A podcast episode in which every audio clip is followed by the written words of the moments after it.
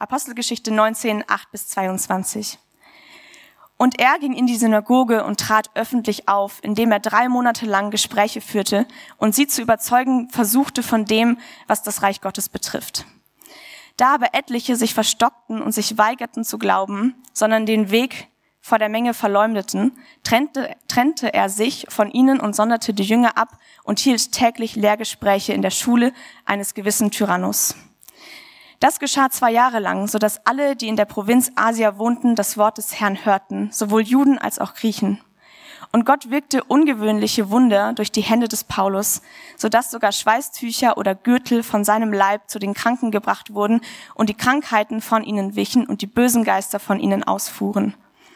Es versuchten aber etliche von den umherziehenden jüdischen Beschwörern, über denen, die böse Geister hatten, den Namen des Herrn Jesus zu nennen, indem sie sagten, wir beschwören euch bei dem Jesus, den Paulus verkündigt. Es waren aber sieben Söhne eines jüdischen hohen Priesters, Skevas, die dies taten. Aber der böse Geist antwortete und sprach, Jesus kenne ich und von Paulus weiß ich, aber wer seid ihr? Und der Mensch, in dem der böse Geist war, sprang auf sie los, und er überwältigte sie und zeigte ihnen dermaßen seine Kraft, dass sie entblößt und verwundet aus jenem Haus flohen. Das aber wurde allen bekannt, die in Ephesus wohnten, sowohl Juden als auch Griechen. Und Furcht fiel auf sie alle, und der Name des Herrn wurde hochgepriesen. Und viele von denen, die gläubig geworden waren, kamen und bekannten und erzählten ihre Taten. Viele aber von denen, die Zauberkünste getrieben hatten, trugen die Bücher zusammen und verbrannten sie vor allen. Und sie berechneten ihren Wert und kamen auf 50.000 Silberlinge. So breitete sich das Wort des Herrn mächtig aus und erwies sich als kräftig. Das sind die Worte unseres Herrn. Und ich übergebe damit an Sam.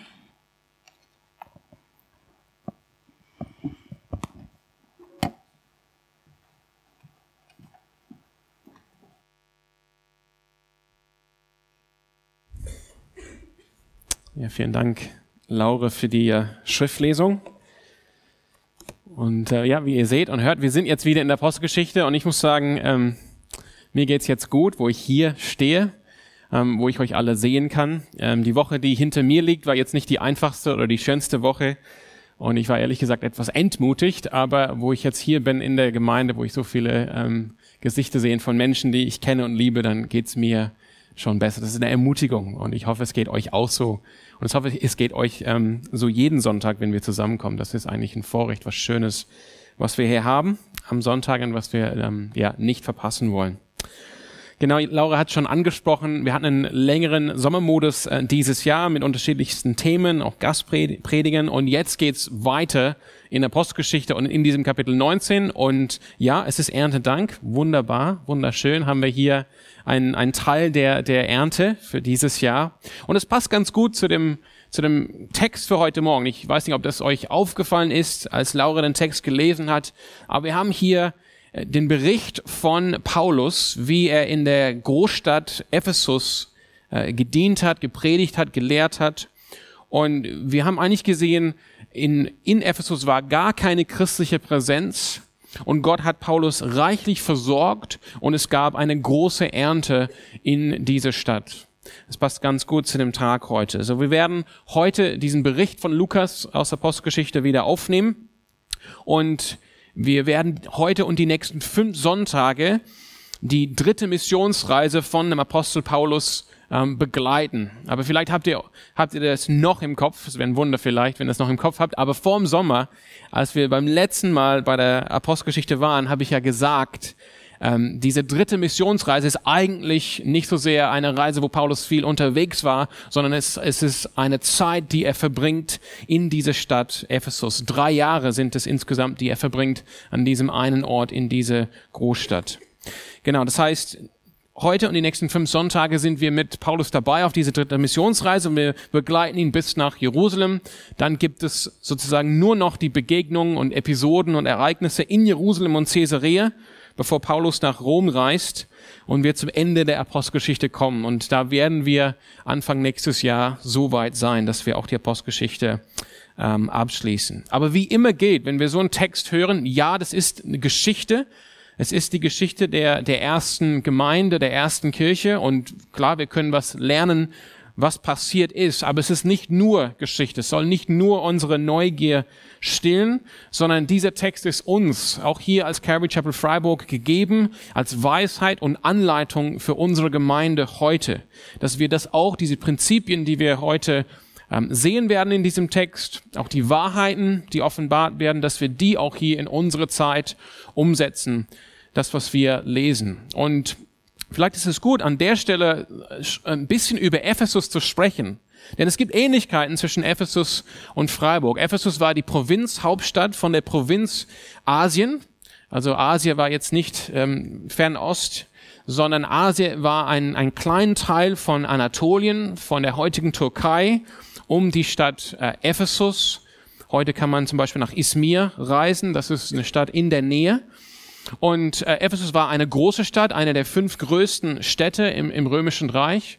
Und eben war, war Provinzhauptstadt, hatte einen großen Einfluss auf die Gegend, auf diese Provinz. Und was wir sehen in dieser Zeit ist, dass durch die, durch den Dienst und durch die Arbeit von Apostel, von dem Apostel Paulus und von seinen Mitstreitern und von denen, die dazugekommen sind in Ephesus, wurde die ganze Provinz erreicht mit dem Wort Gottes.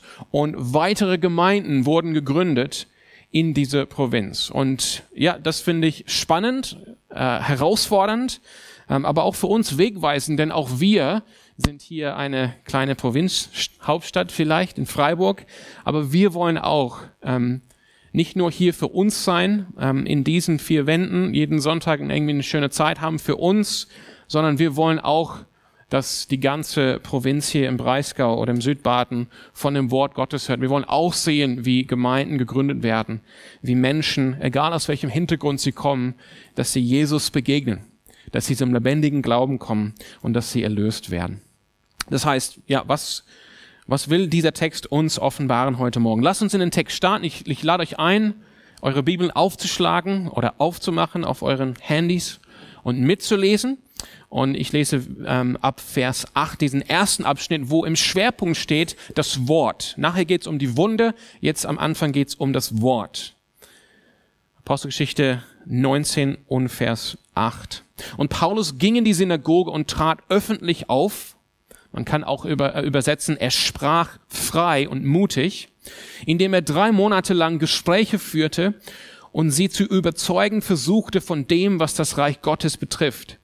Da aber etliche sich verstockten und sich weigerten zu glauben, sondern den Weg vor der Menge verleumdeten, trennte er sich von ihnen und sonderte die Jünger ab, die geglaubt hatten, und hielt täglich Lehrgespräche in der Schule eines gewissen Tyrannus.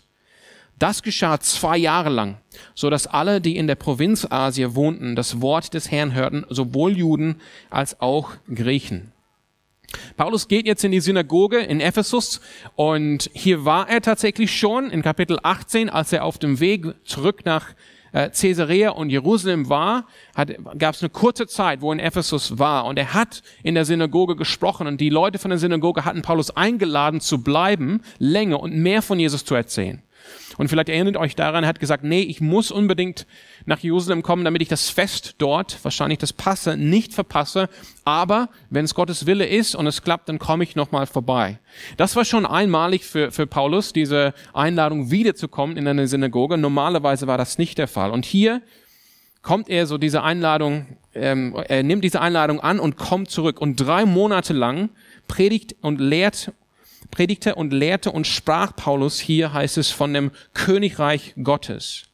Das heißt, was er, was er gesagt hat in dieser Synagoge ist, anhand der Schriften, der Texten des Alten Testamentes, hat er gesagt, dass das, das mit dem Leben, mit der Lehre, mit den Wundern, mit dem Leiden, mit dem Sterben, mit der Auferstehung und mit dem Hinaufgehen in den Himmel von Jesus Christus, das Königreich Gottes von dem die alten Schriften im Alten Testament immer wieder sprechen, von dem die Propheten reden, dass dieses Königreich Gottes eingebrochen ist in die Weltgeschichte, dass es gekommen ist und dass ein neues Zeitalter angefangen hat. Das heißt, er hat gesagt, Jesus Christus, das ist eigentlich der, er ist der Herr, er ist der, der Herr, der König von diesem Königreich.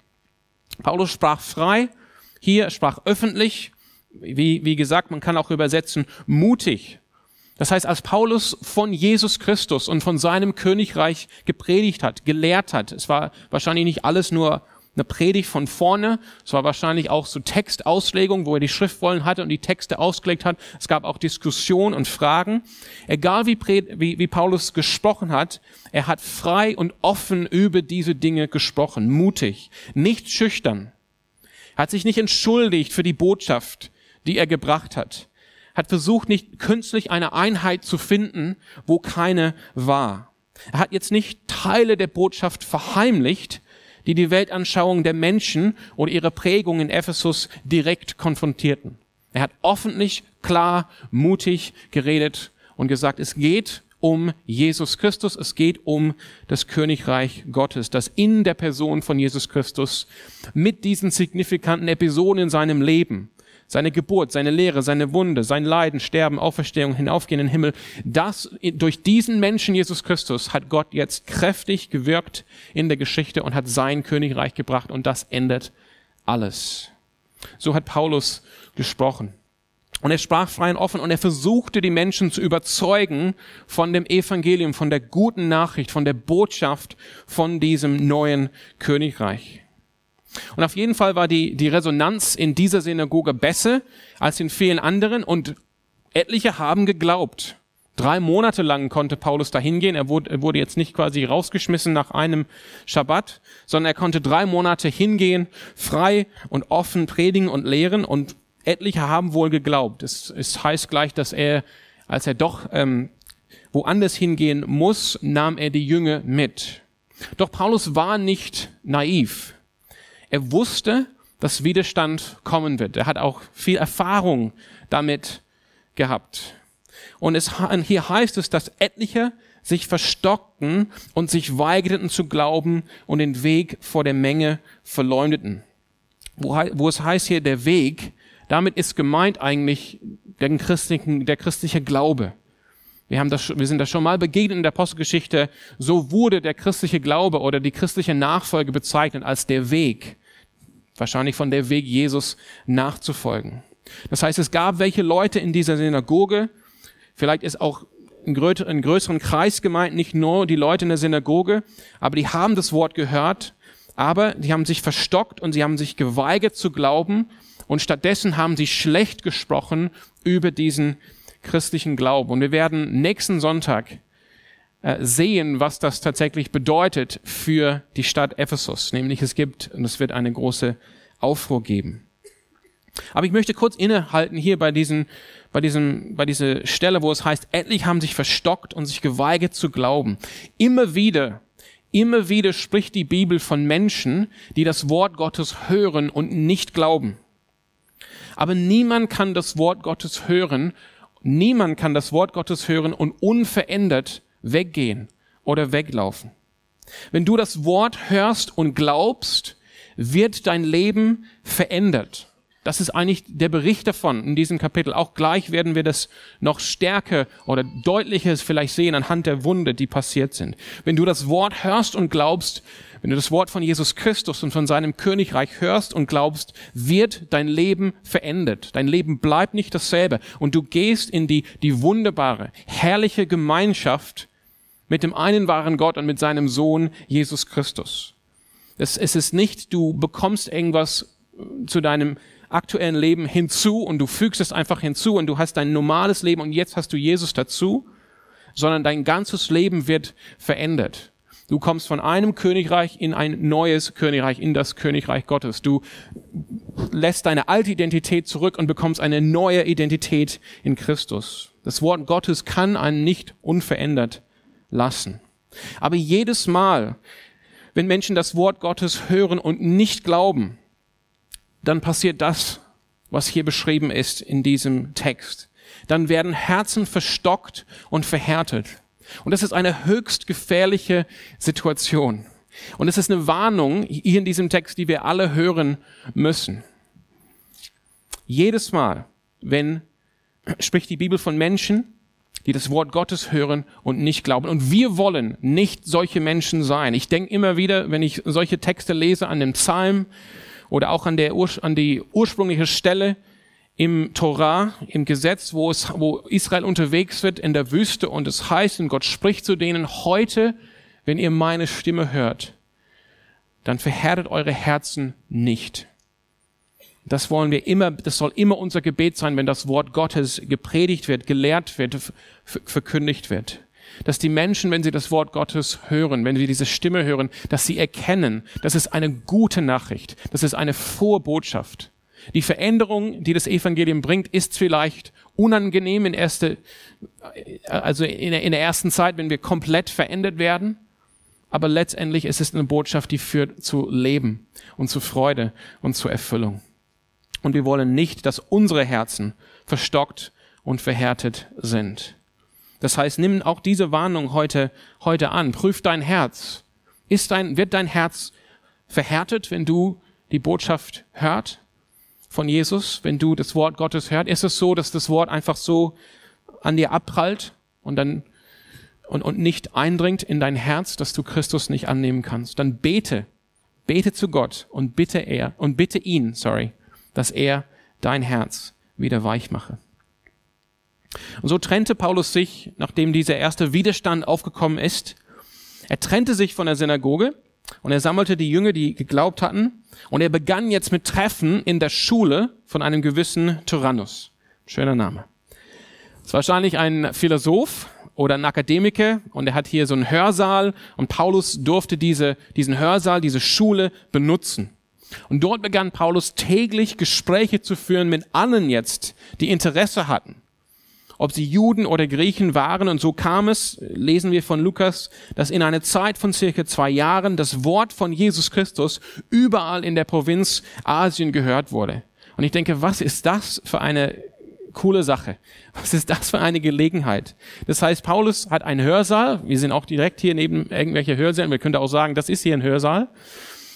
Und Täglich kamen Menschen, Juden und Griechen aus der ganzen Provinz, das heißt Leute aus der Stadt Ephesus, war eine Großstadt, vielleicht 250 bis 500.000 Einwohner damals in dieser Stadt, aber auch andere aus den anderen Städten in diese Provinz, auch als sie zum Beispiel bei Geschäftsreisen oder ähm, aufgrund dessen, dass sie Tempel besucht haben in Ephesus. Sie kamen in diese Stadt, sie haben mitbekommen, es gibt eine neue Botschaft von einem neuen Königreich und die sind dahin gegangen.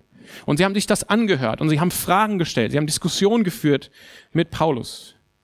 Und innerhalb von zwei Jahren heißt es hier, wurde das Wort von Jesus quasi überall in der Provinz Asien gehört. Überall in dieser Provinz war die Botschaft angekommen von Jesus Christus als König. Und ich denke, da, da könnten wir dafür beten. Ich, wenn ich heute, wenn wir heute unsere Stadt anschauen oder unsere Gesellschaft, dann denke ich, wir könnten hier einen Hörsaal aufmachen, aber wer würde kommen? Und ich glaube, da brauchen wir Gott, äh, äh, wir, wir brauchen Gott zu bitten, dass er wieder einen neuen Hunger schenkt in den Herzen der Menschen, dass sie, dass sie Interesse haben, die Botschaft von dem Königreich, die Botschaft von Jesus Christus zu hören. Denn ich spüre sehr viel Gleichgültigkeit.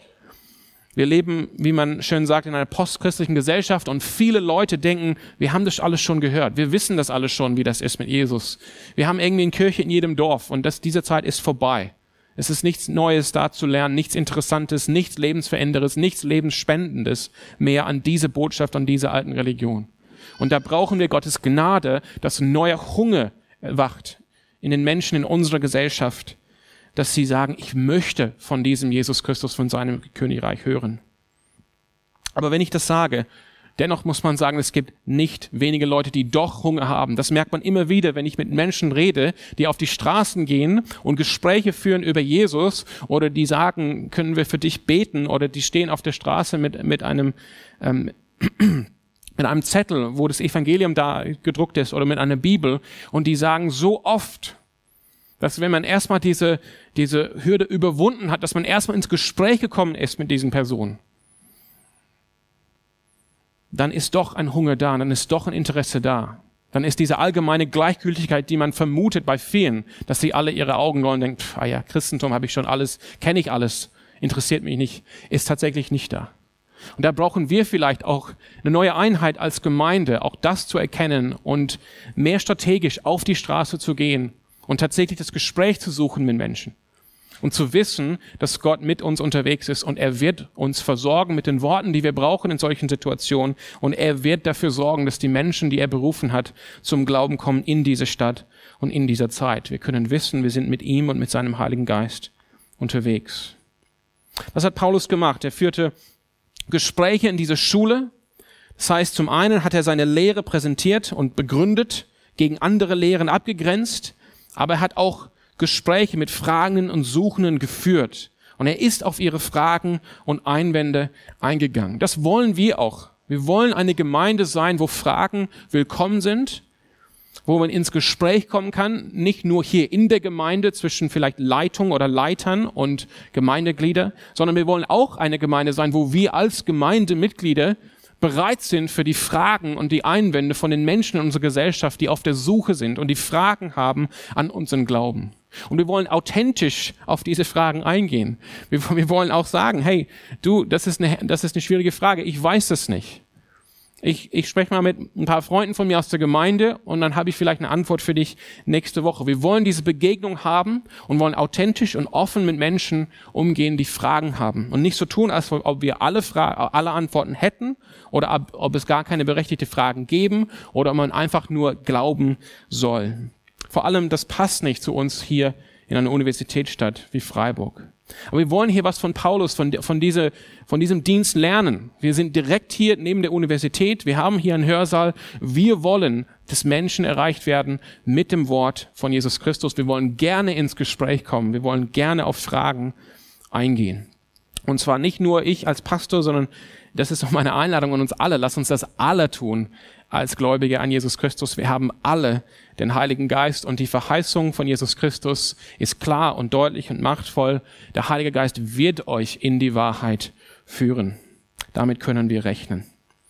Genau, also Ephesus, das war die Provinzhauptstadt von Asien, habe ich gesagt, es muss eine besondere Zeit gewesen sein, in der durch die Lehre und Predigt von Paulus andere zum Glauben gekommen sind, die wiederum neue Gemeinden in anderen Städten in der Provinz gegründet haben. Ich, Offenbarung 2 und 3, habe ich schon gesagt, spricht von den sieben Gemeinden in Asien. Aber wir lesen auch Folgendes hier in Kolossebrief. Ich zitiere einfach kurz Kolosser 1, Vers 7 und 2, Vers 2. Dort heißt es, Paulus schreibt an diese Gemeinde in Kolossee, das ist eine kleine Stadt, dem Tal hoch aus Ephesus raus, in der Nähe von zwei anderen Städten, Laodicea und Hierapolis. Und dann schreibt er in Kolosse 1,7, so habt ihr, Kolosse ist ja auch das Evangelium, gelernt von Epaphras, unserem geliebten Mitknecht, der ein treuer Diener des Christus für euch ist. Und dann schreibt er in Kapitel 2 und Vers 1, ich will aber, dass ihr in Kolossee wisst, welchen großen Kampf ich habe um euch und um die in Laodicea und um alle, die mich nicht von Angesicht gesehen haben. Das heißt, Paulus hat das gewusst. Er war in Ephesus, hat gepredigt und gelehrt. Da kam ein gewisser Epaphras nach Ephesus in die Stadt, aus welchem Grund auch immer ist wahrscheinlich in diese Schule des Tyrannus gegangen, hat das Evangelium gehört, ist zum Glauben gekommen, wurde getauft und wurde wiederum ausgesandt von der Gemeinde in Ephesus und hat die Gemeinden in Laodicea und in Kolossee gegründet. Das ist das Bild, was wir hier haben. Und ich denke, das ist, das ist sowas Fantastisches, sowas Schönes. Ich, ich sehe eure Gesichter, die sind alle ein bisschen so, ihr seid in Zuhörermodus, aber stellt euch mal vor, wir werden solche Geschichten hier zu spüren bekommen, dass Menschen hier nach Freiburg kommen würden und ich glaube übrigens, dass Freiburg diese Rolle spielen darf in Deutschland. Ein Ort, wo Menschen kommen können, um zugerüstet zu werden. Dass sie von Jesus Christus hören und auch vertiefen ihren Glauben, um wieder ausgesandt zu werden an andere Stelle im deutschsprachigen Raum. Aber stellt euch mal vor, wir werden Berichte bekommen davon, wie Menschen nach Freiburg gekommen sind, womöglich zum Glauben gekommen sind an Jesus Christus, ausgesandt worden sind und neue Gemeinden gegründet, gegründet haben. Das wäre wahnsinnig.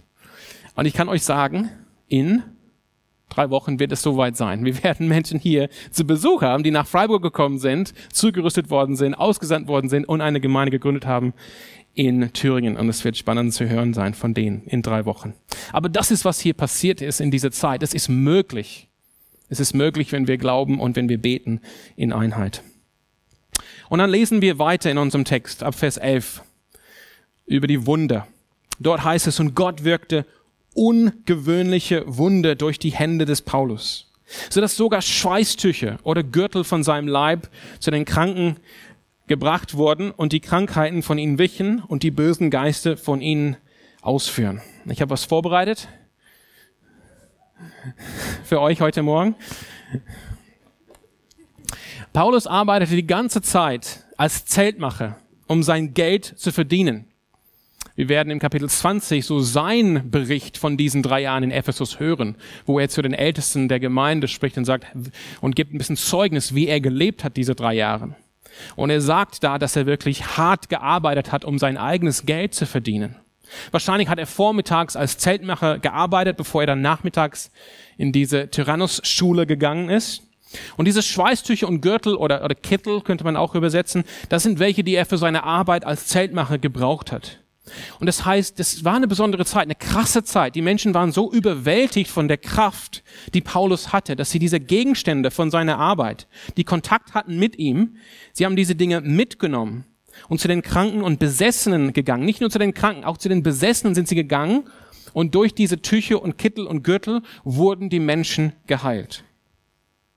Und Lukas sagt, ohne darauf einzugehen, dass während Paulus in Ephesus war, also er, er, er beschreibt diese Wunder nicht, aber er sagt nur, Gott hat ungewöhnliche Wunder durch Paulus gewirkt. Ich glaube nicht, dass die Sachen mit den Schweißtüchern die ungewöhnliche Wunder sind, auch wenn es etwas ungewöhnlich ist, sondern es gab so ungewöhnliche Wunder, sogar, also, also so sehr, dass die Menschen dann auf diese Schweißtücher und Kittel gegriffen haben, weil sie gedacht haben, krass, eine solche Kraft kennen wir nirgendwo sonst.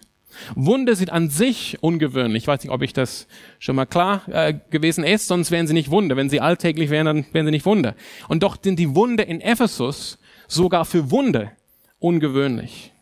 Und das hat Paulus so einen Ruf gegeben, dass eben diese Tücher und Gürtel und Kittel genommen wurden und zu den Kranken gebracht wurden. Es erinnert daran, wie Menschen das Gewand von Jesus berührten und geheilt wurden oder wie sogar Menschen von dem Schatten von dem Apostel Petrus geheilt wurden, als er durch die Straßen von Jerusalem gelaufen ist. Das ist Apostelgeschichte 5, Vers 15. Doch Lukas macht es deutlich, und das ist wichtig, auch wenn wir den Kontext von Ephesus kennen. Ephesus war äh, die Stadt mit dem Tempel von Artemis. Es war eine Stadt volle Zauberei und Magier.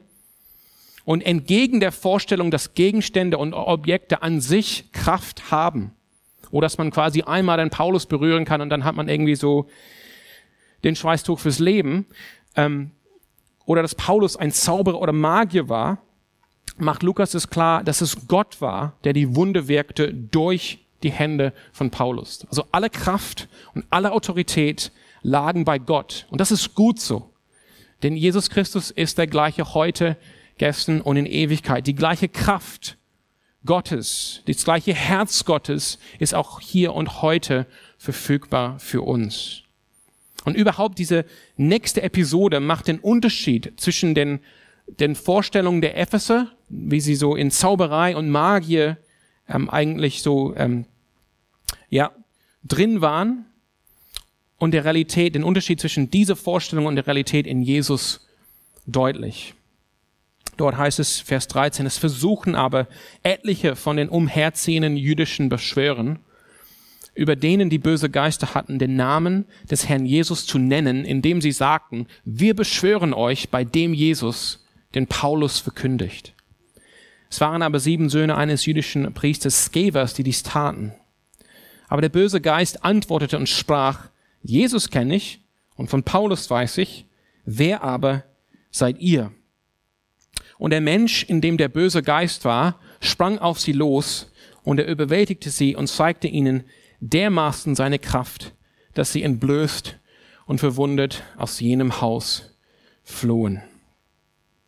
Das ist äh, immer, eine, immer ein Satz, den ich gerne sage auf eine, Sin äh, auf eine Synode. Wenn ich da antreffe, Jesus kenne ich und von Paulus weiß ich, wer aber seid ihr. Aber das ist ein anderer Kontext, wo dieser Satz gesagt wird hier in unsere Passage. Es war eindeutig, dass Paulus in der Autorität des Namens Jesu Macht hatte über die unsichtbare Welt. Doch die Vorstellung in Ephesus, die Vorstellung der damaligen Welt war, dass der Name Jesu wie ein Talisman, oder, oder nicht nur der Name Jesus, sondern unterschiedliche Namen von unterschiedlichen Gottheiten. Und als jetzt gemerkt wurde, wow, dieser Paulus hat Kraft und er spricht den Namen von diesem Gott Jesus, dann wurde angefangen, dass der Name Jesu wie ein Talisman oder eine magische Formel einfach verwendet wurde, um bestimmte Kraftdinge zu machen. Und es ist spannend, wie diese sieben Söhne Skevers unterwegs sind. Sie beschwören Geister, indem sie sagen, sie kommen zu einem Besessen und hier in diesem Fall sind sie in einem Haus und sie sagen, wir beschwören euch bei dem Jesus, den Paulus verkündigt. Das ist eine spannende Formulierung. So, ich beschwöre dich, Geist, komm raus und das beschwöre ich in den Namen von Jesus, nicht den Jesus, den ich kenne, sondern das ist der Jesus, den Paulus verkündigt. Sie hatten selbst keine Beziehung zu Jesus Christus. Sie glaubten nicht an ihm, sie haben ihn nicht als Herr und Erlöser anerkannt, waren nicht in seinem Namen und seinem Auftrag unterwegs. Sie haben nur versucht, seinen Namen zu nutzen.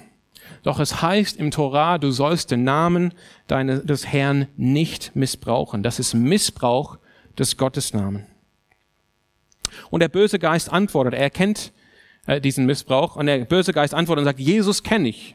Wir erinnern uns an die Evangelien. Es waren häufig die bösen, unreinen Geister, die sofort Jesus erkannt haben. Bevor die Menschen erkannt haben, wer Jesus war, die bösen Geister haben gewusst, das ist der Heilige Israels, das ist der Heilige Gottes, das ist der Sohn Gottes, das ist Jesus Christus. Dieser Geist antwortet, ich kenne Jesus, ich weiß von seiner Autorität und von seiner Macht. Und von Paulus weiß ich, ich weiß, dass Paulus ein beauftragter Apostel im Namen von diesem Jesus unterwegs ist und dass er wahre Autorität hat. Aber wer seid ihr denn? Eure, euch und eure Autorität kenne ich nicht. Lukas macht hier klar, der Name Jesus hat Autorität und Macht und Kraft, aber es ist keine magische Formel. Der Name Jesus ist allein wirksam zum Heilen und zum Befreien, wenn er von denen genannt wird, in aller Ehre und Ehrfurcht, die Jesus anrufen als Herr und Gott und die Jesus kennen. Wiederum zitiere ich, du sollst den Namen des Herrn nicht missbrauchen. Das aber wurde allen bekannt, heißt es weiter im Vers 17, die in Ephesus wohnten, sowohl Juden als auch Griechen, und Furcht fiel auf sie alle, und der Name des Herrn Jesus wurde hoch gepriesen. Und viele von denen, die gläubig geworden waren, kamen und bekannten und erzählten ihre Taten. Viele aber von denen, die Zauberkünste getrieben hatten, trugen die Bücher zusammen und verbrannten sie vor allen, und sie berechneten ihren Wert und kamen auf 50.000 Silberlinge. So breite sich das Wort des Herrn mächtig aus und erwies sich als kräftig. Was mit diesen Söhnen Skevas durch den unreinen Geist passiert ist, sprach sich rum und wurde allen bekannt und Furcht fiel auf die Menschen in diese Stadt. Sie begannen jetzt, alle begannen jetzt den Namen von dem Herrn Jesus Christus mit, mit Respekt und Ehre zu betrachten. Und wenn Lukas schreibt hier, dass der Name des Herrn hoch gepriesen wird, dann heißt das sicherlich, gerade wenn wir von Erntedank sprechen und von der, dass, dass Gott bisher Paulus absolut versorgt hat in dieser Stadt und er jetzt auch eine reiche Ernte geschenkt hat, dass noch mehr Menschen den Namen von Jesus Christus angerufen haben und erlöst worden und errettet worden und in den Leib Christi aufgenommen worden sind. Es ist eine krasse Zeit. Diese Demütigung der Beschwörer und die Verherrlichung von Jesu Namen führte zu diesem krassen Ereignis. Das, von, von, von so einem Ereignis lesen wir an keine andere Stelle in der Postgeschichte. Viele von den Leuten in Ephesus, die schon gläubig geworden waren, die haben das Wort von Paulus gehört, das Wort über Jesus Christus, sind womöglich getauft und sind schon in der Gemeinde in Ephesus. Sie, sie merken jetzt an diesem Ereignis, wie mächtig und wie kräftig der Name Jesus tatsächlich ist. Und vielleicht waren es welche, die ja, die ja zum Glauben an Jesus gekommen waren, aber die immer noch festgehalten haben, ein Stück weit an ihrem alten Leben, an ihrer Altidentität, an der alten Religion, an den alten Weltanschauungen und so mit der Vorstellung, wenn es doch nicht richtig gut wird mit Jesus, kann ich immer noch zurückkehren. Zu Artemis, Bacchus, wer auch immer. Und ich kann zurückkehren zu meiner Zauberei. Und sie merken, wow, nein, in Jesus Christus und in Jesus Christus alleine ist diese Macht und diese Kraft und sie wollen frei werden. Sie wollen jetzt endgültig diese alte Identität zurücklassen, das alte Leben zurücklassen. Sie wollen frisch, komplett einen Cut machen und neu starten auf dem Weg mit Jesus. Und sie kommen nun. Es ist nicht, dass wir lesen, Paulus hat gesagt, okay, jetzt wollen wir alle mal ehrlich sein, kommt ihr bitte alle nach vorne und erzählt, wie es wirklich, was ihr wirklich gemacht habt, sondern von alleine. Überhaupt keine Manipulation, kein Druck. Sie kommen von alleine. Und sie wollen öffentlich bekennen und erzählen, was sie gemacht haben. Sie wollen es ins Licht, an das Licht bringen. Und gemeint hier mit den Taten ist natürlich ihre Sünde, wie sie falsch gelebt haben. Sie wollen das bekennen. Es gab ein öffentliches Sündenbekenntnis. Ganz im Sinne von Jakobus 5 und Vers 16, wo es heißt, und was für ein kraftvoller Vers ist dieser Vers, auch eine Verheißung aus dem Wort Gottes, bekennt einander die Übertretung Bekennt einander, also öffentliches Sündenbekenntnis. Nicht für dich selbst behalten, nicht nur zwischen dir und Gott flüstern, sondern bekennt einander die Übertretung und betet füreinander, damit ihr geheilt werdet. Da ist die Verheißung. Willst du heil werden? Willst du wieder, und geheilt ist nicht nur, okay, ich hatte jetzt Schnupfen, jetzt habe ich keinen Schnupfen mehr, sondern es geht um eine ganzheitliche Heilung. Bekennt einander die Übertretung und betet füreinander, damit ihr geheilt werdet. Und dann heißt es hinzu von Jakobus gefügt, das Gebet eines Gerechten vermag viel, wenn es ernstlich ist. Das ist eine ernsthafte Sache. Und dieses Ereignis gab es, dass die, dass die Christen, die neuen Christen, öffentlich gesagt haben, wo sie gesündigt hatten und sie wurden heil und sie wurden frei. Andere wiederum, die erlöst worden waren aus der Zauberei, haben erkannt, auch sie müssen einen klaren Cut machen. Und sie brachen diese Bücher und Scrollen zusammen und man muss sich das vorstellen, Bücher damals, das waren teure Gegenstände. Vielleicht habt ihr da eine Fußnote in euren Bibeln, wo es heißt, ein Silberling ist ungefähr ein Tageslohn. Und wir reden hier von einem Wert von 50.000 Silberlingen, was verbrannt wurde.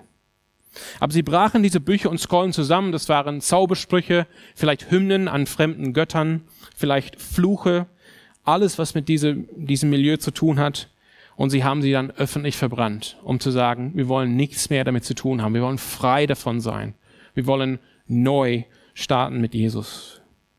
Das erinnert mich an, was Paulus schreibt tatsächlich an die Philipper. Im Philipper 4 und Vers 8.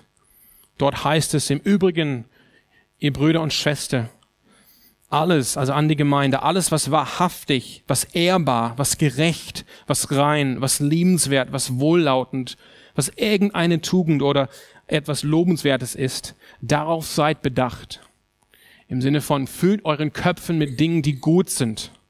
Füllt euren Köpfen nicht mit Mist, nicht mit Gift, nicht mit Dingen, die zu dem alten Ich gehören, zu dem alten Leben, zu dem Leben unter der Herrschaft der Finsternis und der Sünde. Und weil diese Christen das gemacht haben, weil sie da, weil sie so mutig waren, um diesen klaren Cut zu machen, heißt es, so breitete sich das Wort des Herrn mächtig aus und erwies sich als kräftig.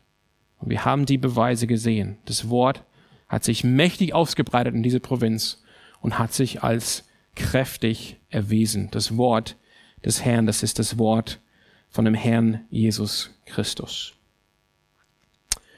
Amen.